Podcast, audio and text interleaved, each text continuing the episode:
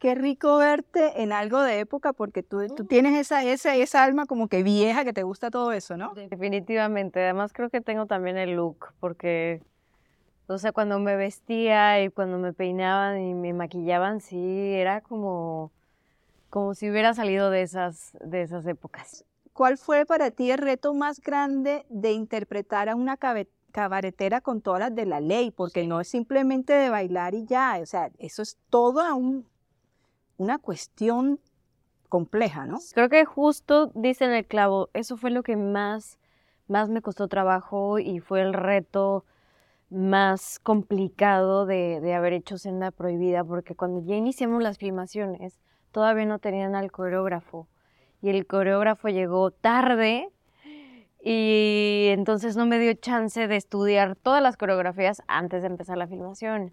Entonces, ese día que llegaba el coreógrafo, me las montaba en la mañana, llegábamos a las 5 o 6 de la mañana, la montábamos, la ensayábamos, ensayábamos, ensayábamos, me iba maquillaje y peinado para que me arreglaran de todo el sudor y de todo lo que había sacado del baile y, y la filmábamos ese día.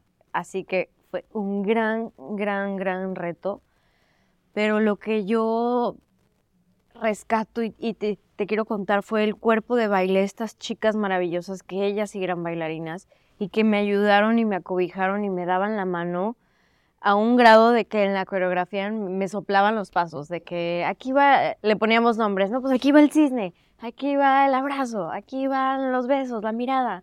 Me ayudaron mucho y, y me encanta poder encontrar este apoyo de mujeres en la industria, en, en, las artes, ellas como bailarinas, yo como actriz, encontrar esta sororidad y este apoyo fue lo que me rescató en esa parte de, del cabaret.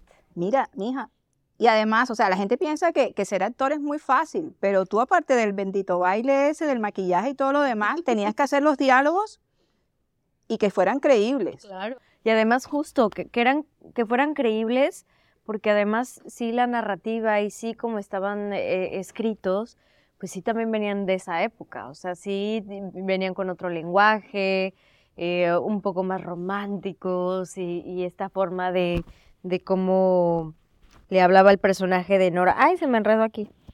El personaje de Nora a, a Federico, el ingeniero, y cómo le hablaba, cómo se expresaba, cómo hablaba de las flores. Teníamos que encontrarle la verosimilitud y hacerlo también un poco, un poco más actual a, los tonos que ahorita se, están haciendo en la televisión, en, las series, en las películas.